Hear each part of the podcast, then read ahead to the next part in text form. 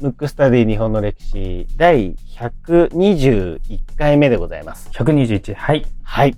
あのーすっかりね、はいえっ、と、前回、えーオンライン、公オンえ？公開オンライン収録の時に、はい。はい。あの、僕はそこに参加した方には、あの、うんお伝えしたんですけども、はいこの番組内で言うのをすっかり忘れてまして、はい。はい。あの、この番組が毎月、えー毎週から、えー、各週になったと。そうですね。減ったんですね。減ったんでです。あのー今更かよっていう話なんですけども、ん。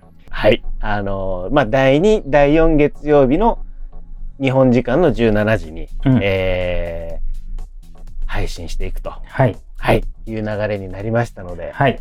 はい。あの、また末永くですね、お付き合いいただければなと、はい。はい、思います。ということで、リクエスト来てますので、読みたいと思います。はい。ラジオネーム、里山さん。里山さん。はい。はい、里山さん。えーリクエスト人物出来事は、中村天風。なるほど。うん。うん。えー早速、メッセージ読みますね。日露戦争の軍事探偵として活躍し、二度も死にかけた壮絶な人生を歩んだ中村天風から何か学びたいですと。えー京都在住の26歳です。いつも運転中や農作業中に楽しく拝聴しています。歴史が好きで歴史のポッドキャストを探してた時にこのポッドキャストに出会いました。3ヶ月間聞き続け、やっとリアルタイムに追いついたのでリクエストしたいと思いますと。なるほど。あ、じゃあ、はい結やっぱ120回もやると3ヶ月ぐらいかかるんですね。この1からね。だいぶ、まあねそう、かかりますよね。かかりますよね。しかもねラジオだけ聞いてるわけにもいかないですもんね。そうなんですはいよ。里山さん、ありがとうございます。ありがとうございます。はい。で、まあまあ、表示にね、中村添付されてる。実はね、うん。僕、いわゆるよく、うん。ヒロシさん、あの、尊敬する人誰ですか？みたいな、はい。聞かれることってあるじゃないですか。またはなんか紙に書くこと。うん。その時必ず僕、中村添付って書いてるんですよ。うーん。で文庫は知らなかったかもしれない。だから、来た時ちょっとびっくりして、ええまあこれ、おっしゃる通りあれですようん、うん知らない僕。は知らないです。うん。はい。だからこんなの全然語れるわと思って、全く何の予習もしてないです。はい。じゃあ、今回は聞いて今喋るぐらいの中村添付でいきますけど。はい。今回はじゃあ中村天風ということで。はい。はい。じゃあ行きちょ、ましょうか。ちょっとあの、一部非常にメジャーな方なんですけど、はい。その、表だった活動っていうのが、うん。あの、そこまで、あの、僕の目からすると表立ってますけど、こう一般的にはうん表立った活用が、あかあの活躍がないので、はい知らない方多いと思うんで、ちょっと概略と、あとなんか軍事探偵っていうのもあったんで、うん。ちょっと言うと、あの、明治から多分昭和までのうん方なんですよ。はい。生まれは明治時代の人で、はい。で、もともとは、えっ、と、えー非常にいいところの出で、はい。いわゆる家族だと思うんですよね。かうん家族っていうのは、あの、貴族ですね。はい。あのーあれですね。は、花ですね。はいそうですね。花のはい。出身で、ただ、ちょっとなんていうんですかね。今で言う、うん。ちょっとグレたというか、うんちょっとやんちゃなうん。人だったわけですよ。はい。で、柔道かなんかやってて、うん。それでなんか喧嘩かなんかで、なんか相手が死んじゃったりとかね。はい。するぐらいちょっと。まあその、その正当防衛的な、だから別はに殺人罪とかじゃないんですよ。じゃなくて、今結ま構さらっと言いましたけどね。そうそうそう。例えばだからそれぐらいちょっとやんちゃで、うん。あの、貴族のお坊ちゃまっぽくない感じなわけですよ。うんうんうんうん。なのでちょっと手を焼いて、うん親は。はい。これは預けないとって言って、まあもともと九州の方なんですけど、はい。あの、東京にこう預けられて、うん。そうやって、その時、まあこれが中村天風の師匠にあたるんですけど、はい。遠山光っていう人、まあこの人もね、謎大きい人物で、うん。僕はすごく好きなんですけど、うん。そこまでマイナーじゃない。これね、今でいう右翼の大物ですよ。はい。ただ、ものすごい人格者で、中国とかでは非常に尊敬されてるっていうか、あうのん、中国の革命の後ろ盾になったような、はい。ちょっとなんていうの、今の右翼とはちょっと違う感覚の、うん国士って言ったらいいのかな。ううんん。そういう方についてうん。学んで、で、その時に、まああまりにもね、ちょっとやんちゃなんで、はい。で、まあ、軍事探偵にならないかと。うん。で、軍事探偵っていうのは、はい。イメージつく？文言。いや、僕はだからあれですよ。あの、明石元三郎ですね。元、はいえー元次郎ね。元次郎。うん。はい。あのー彼、明石さんのような、強烈に入っちゃったね、それがね。うん勝手ない それしか、うんちょっと思い浮かばないですね。うんあのね、それのもっと、ま、うん末端、要するにまだ若若造なんで、はい。末端で、うん。えっ、と、スパイ活動をして、うん。当時はほら、電子機器とかないから、はい。実際に潜り込んで話してる、その、床下とかね、天井とかに潜り込んで話してる声を聞くとか、はい書類を盗むとか、うん。そういうことなの。はい。で、だいたい100人行くと97、8人死ぬという。だからもう死死んでこいっていう感じなわけ。うん。だってギリギリに迫るわけだから。はい。今と違まあって電子機器ないから、もうリリアルに聞こえるとこまで潜入しないといけないわけだから。そうですよね。もう隣の部屋みたいなもんですそうよね。そうそう。ただ、もともと、あの、中村天風は、こう、肝が座ってる人なんで、うん。死を恐れてないわけですよ。はい。だから、じゃあなりますっていう。うんまあ、どうせならお国のためになることをしたいと。はい。で、軍事探偵になるわけですよ。うん。で、死が怖くないんで、うん。めちゃめちゃ活躍するわけですよ。うん。ただ、ギリギリのとこでやっぱ捕まって、はい。こう、十字架というか、要するに銃殺刑になるっていうことで、まあ、うん刑が執行されると。もう、だからもう貼り付けになってる状態で、うん。うん。奇跡が起きて仲間が爆弾を投げて、はい。だからねあ、小説みたいな人生ですよ。うーん。で、助かって逃げて助かるわけですよ。はい。あの、昔時代劇で、うん。クラマテングっていううん時代劇があったんですよ。はい。それのモデルと言われてるんですよ。中村天風は。うんはいはいはいはい。で、軍事探偵終わって、だから、うん九死に一生を得たわけですよ。はい。よ要は捕まって貼り付けで、もうあと銃を撃たれて死ぬってとこまでなって。で、その後に、うん。まあ日本に戻され、はい。したら肺結核になっちゃうわけですよ。うーん。で、今もね、あの、新型コロナウイルスが蔓延してますけど、はい。当時の結核っていうのはうん。死を意味しますから、あ要するに治療法がない。はい。うん。で、若くしてもなるわけですよ。うん。ちなみに僕が、あの、中村天風も尊敬する人ですけど、歴史上一番好きな人、うん高杉晋作も肺結核でうん20代で亡くなってますから。うんうんうん。した時に、うん。肺結核になって、うんまあ、死を悟るわけじゃないですか。はい。したら、軍事探偵の時は、もう死と隣り合わせな、もうギリギリなとこをやってるのに全く死が怖くないけど、うん。肺結核になった時にうん死が怖くなっちゃったわけ。うーん。それで、うなんでこんなに心が弱くなってしまったんだろうと。はい。あんだけ死が怖くなくて、ん自分の、なんていうの、こう、要するに国のためになることであれば、うん喜んで命を差し出しますとうん。思ってた自分がうん、病気ごときでうん。こうなってしまったってことで悩むわけですよ。うん。で、悩んだ末に、うん。ちょっと解決しないから、うんアメリカに渡って。いろんな著名な先生に会って、それを聞こうと。はい。で、もともとさっき言った家族、貴族の出身ですから、お工はあるんで、うんお金を工面してもらってアメリカに行くわけですよ。うーん。で、あの、医学を学んだりしても、うん。一向に、なんていうのかな、解決されないと。うん。で、さらに著名な人も、にね、哲学者とか、うん。そういう心のあり方の先生に会っていっても、うん。それは人間の永遠のテーマだとかね。うん。うん。あの、それはあなたが、もっとなんか、心が弱いからだとか、な要するに、要は解決しなかったわけ。うん著名の先生に会って。うん。で、アメリカで医学も学んでもダメだし、はい。で、著名な哲学者とかいろんな思想家とかあっても全然変わらないし。はい。で、だったらどうせ死ぬんだったら、うん。いろんなとこ回ってから、うんい今で言う世界旅行的な、当時はね、明治時代とかですから、うんよほどの金持ちしかできない。ことをで、ヨーロッパとか、まあヨーロッパの見て回ったり、またはヨーロッパの先生にもあったりしたけど、何の解決もせずに、うん。もうだったら、生まれ故郷で死のうと。うん。日本で死のうと。うん。で、スエズ運河。うん。あの当時船旅ですから。はい飛行機ないですから。うん。スエズ運河でついに吐血をして、うん。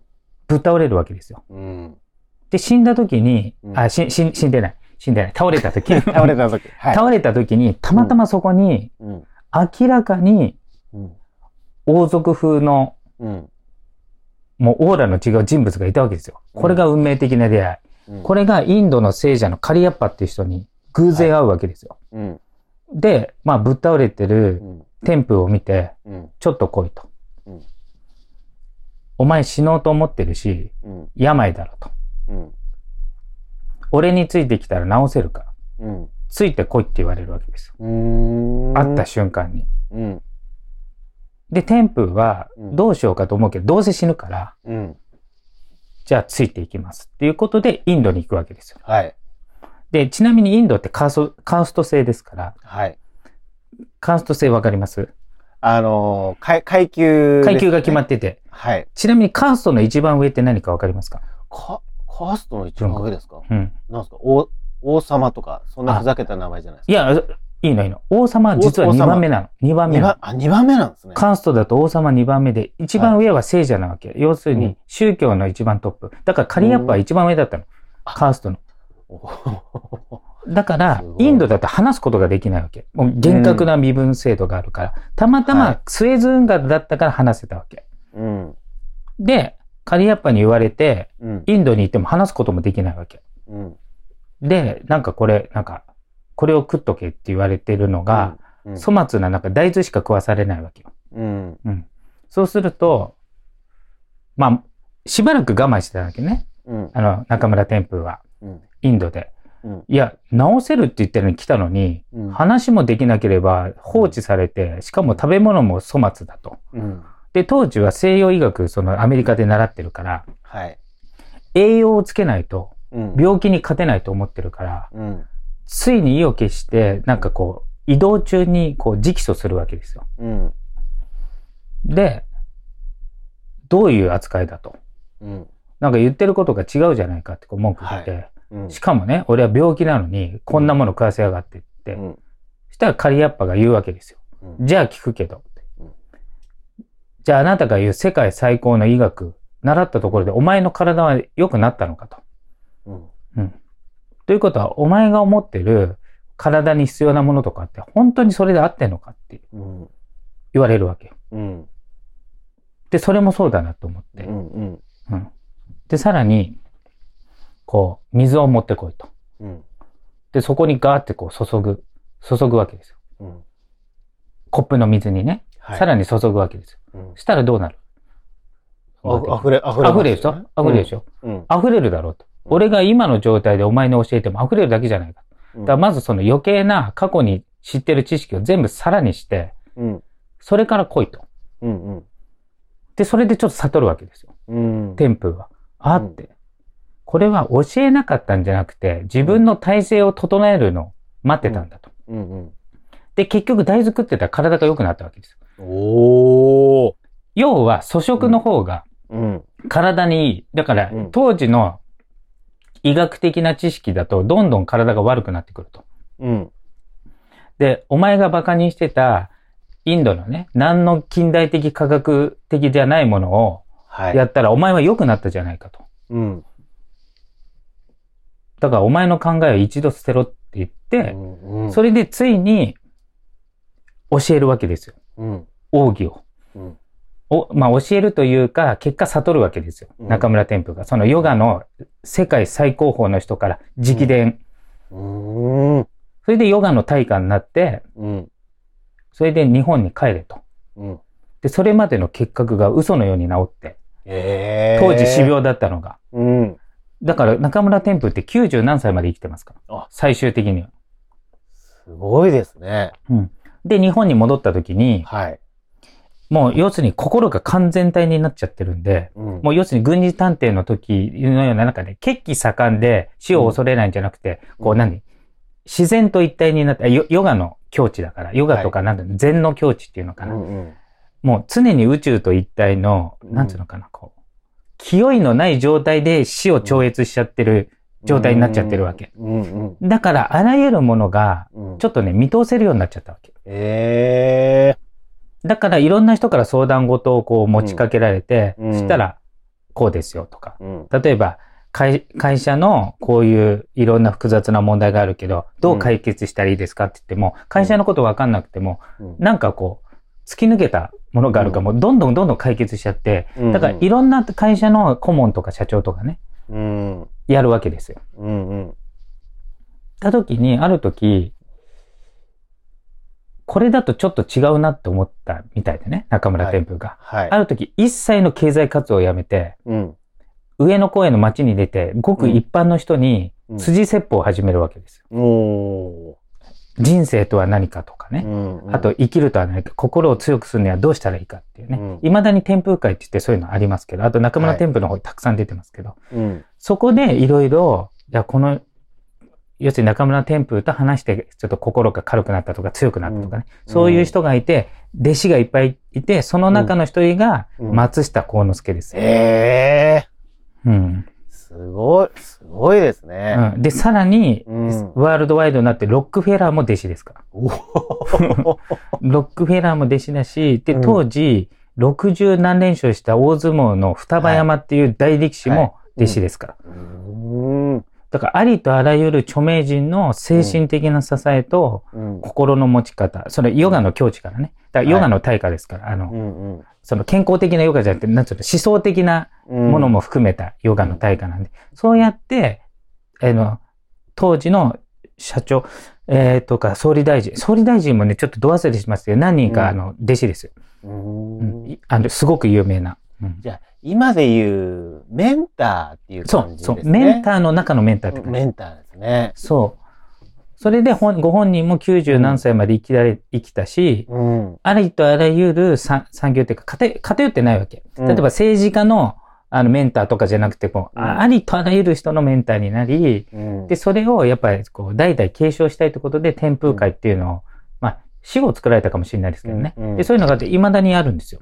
へえだ。からね、本読むとね、すごく元気になるんで、うんだから僕もね、あの、割と本読みますけど、うん中村天風の本読んで、やっぱ元気になったとか、えー強くなったとか。で、結構ね、具体的な方法も書いてあるんで、ぜ。ひね、僕は、あの、ものすごい大尊敬してますので、はいはい。興味のある方は、あの、本屋行けば、こう、な、何シリーズでがっつりやりますから。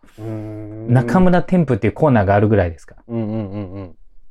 ちょっと、興味津々ですね。そう。で、へ多分ね、あの、死にかけたの2回って書いてありますけど、リクエストのところ。だから要するに軍事体系、あ探偵の時の死刑を言い渡されてるんで、ーうんうん。その時と結核でもう、要するに医者から幸に開けられて、うん。もう大吐血をしてぶっ倒れてますから、もうそれを乗り越えて90何歳まで生きて、さらに、かなりの人のメンターになってますから。すごいな。うん。いやー面白いですね。その人の人生っていうのはね。まあ昭和まで。でね、生きてるんで、ちょっと歴史上の人物と言い難いとこま、ね、つい最近まで、つい最近って言ったら変ですけど、生きてましたんで、うんうん。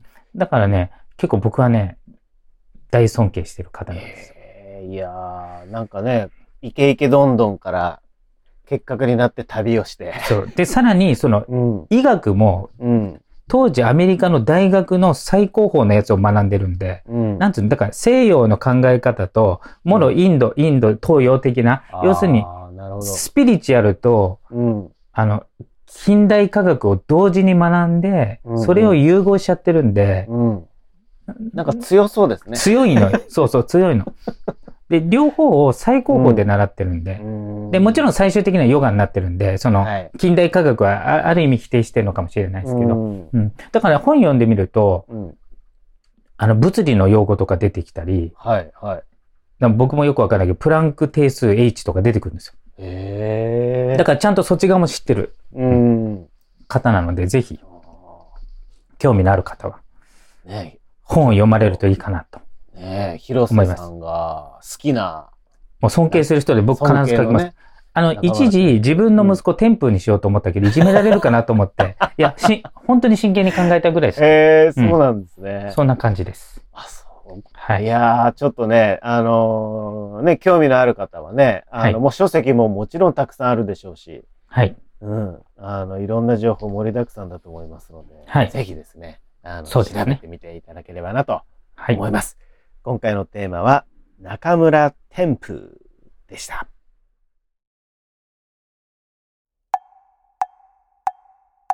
むくむくラジオだべ。